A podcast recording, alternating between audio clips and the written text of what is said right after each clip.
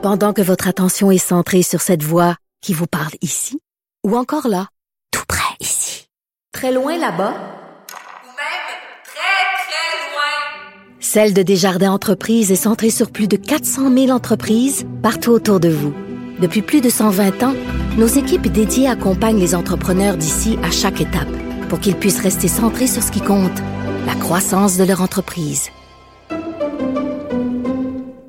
IGA est fier de présenter l'émission À vos affaires. Pour économiser sur votre panier d'épicerie, surveillez les offres et promotions de la circulaire disponible à IGA.net chaque semaine. IGA, vive la bouffe et les bonnes affaires. Cube Radio. Je te rappellerai que 1,3 milliard, 44 milliards de dollars. c'est beaucoup, beaucoup d'argent. À partir de cet événement-là, il y a eu un point de bascule. Un directeur de la section argent, pas comme les autres. Yves Daou.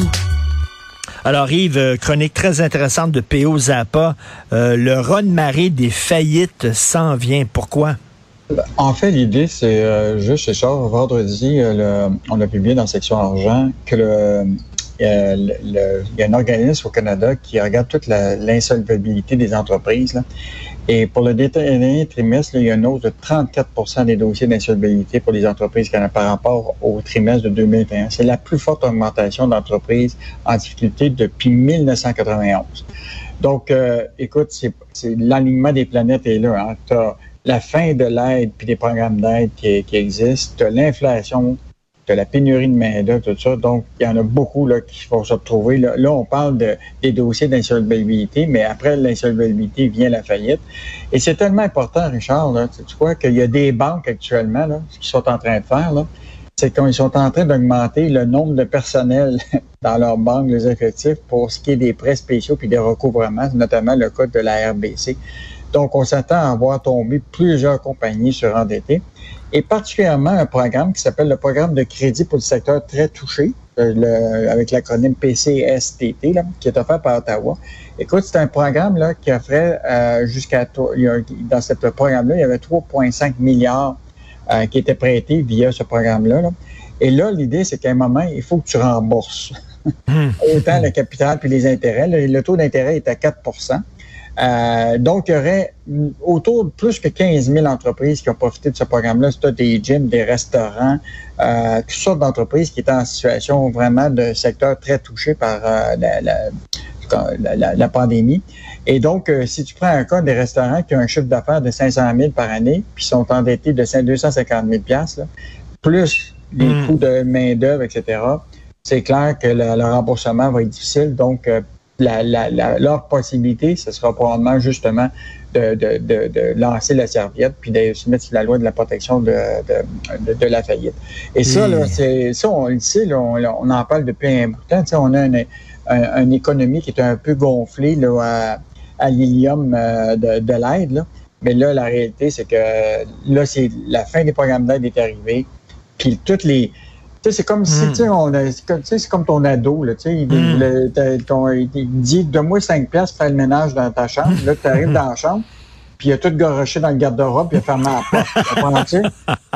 Et là, un jour, comme parent, tu ouvres la porte, puis tout est, finalement, il a tout garoché dans le garde-robe, ben, tu Ben dis, oui. redonne-moi mon 5 piastres. T'es en train de parler de mon fils, toi, là, là, sans le savoir. Vraiment. Et tu veux, ouais, non, mais ça, c'est pas des bonnes nouvelles pour l'économie, un raz-de-marée de faillite. Euh, et les camionneurs sont en beau fusil. Bon, en fait, je sais pas si tu te rappelles de ça, Richard. Le Globe and Mail avait fait toute une enquête euh, il y a deux ans sur tout le lien entre les courtiers en immigration et euh, les travailleurs euh, qui travaillent dans des, des- des- dans des compagnies de transport. Et là, il y avait découvert effectivement que de plus en plus, il y avait des travailleurs immigrants qui se faisaient courtiser par des courtiers en immigration pour venir travailler pour des compagnies de camionnage. Or là, il y a un phénomène qui est en train de se passer en Ontario qui est en train de transpirer au Québec, là, c'est tous les chauffeurs Inc. là. C'est tous Mhm. les chauffeurs qui sont pas propriétaires de leur camion. Euh, donc, ils coûtent de 30 à 40% moins cher qu'un salarié. Euh, ils payent presque pas de déduction d'im- d'impôt à la source. Euh, et donc, là, ce phénomène, il dit, et on a parlé avec un, chauffeur là, chez euh, Transport Romain, lui, il dit, dans le corridor Toronto-Montréal, on perd la bataille contre l'Ontario qui embauche des chauffeurs Inc. Et ce qui est fascinant, c'est qu'il y a même un- un- une compagnie de camionnage ici au Québec qui s'appelle Transwest, qui, qui, qui dit le, le phénomène, c'est un véritable par- paradis fiscal étatisé à l'intérieur de la, du Ben Québec oui. et du Canada.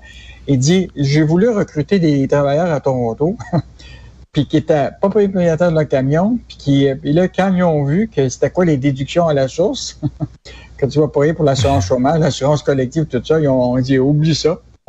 Ben oui, mais là, mais là, écoute, c'est le modèle d'Uber appliqué aux camionneurs. C'est-à-dire, hey, t'es une entreprise, toi, j'ai pas besoin de te payer des charges sociales, j'ai pas besoin, le, le salaire va être moins gros parce que ça tire le, le salaire vers le bas. C'est pas une bonne idée, ça.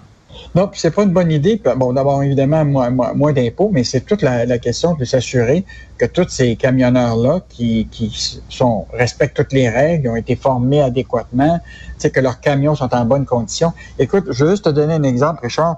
En fin de semaine, j'étais à la frontière de Saint-Bernard-de-la-Colle, euh, Oui. dans la région d'Hemingford. là. Il y a une station-service qui est là, là où ce que les camionneurs euh, mettent de l'essence diesel. là. C'était incroyable. Et c'est, écoute, sur les au moins 10 camions qui étaient là, c'était tous des travailleurs euh, de- du Pakistan, de l'Inde. Ah ouais. fait fait que probablement Mm. qu'il y a, il y a- il y a un changement. Bon, évidemment, tu sais, il y a une grosse pénurie de, de- de camionneurs. Fait que les compagnies de transport, là, sais, au lieu de perdre des Mais- contrats, vont peut-être regarder d'autres solutions. Ben, c'est ça. euh, C'est pour ça que le grand patronat, ils aiment bien ça, les autres, l'immigration, parce que ça leur permet soudainement d'avoir des employés qui payent beaucoup moins cher que euh, les gens d'ici, euh, parce qu'ils profitent un peu de la situation de vulnérabilité de ces gens-là en disant, ben, ils sont prêts à faire la job pour moins cher, puis ils n'auront pas de charge sociale, puis tout ça. Euh, donc, on peut comprendre que les camionneurs sont en beau fusil, en plus avec le prix du diesel et tout ça. Donc, méchante tempête parfaite. Merci beaucoup, Yves Daou. OK, à Merci, demain. à demain, Au revoir. bye. Bye bye.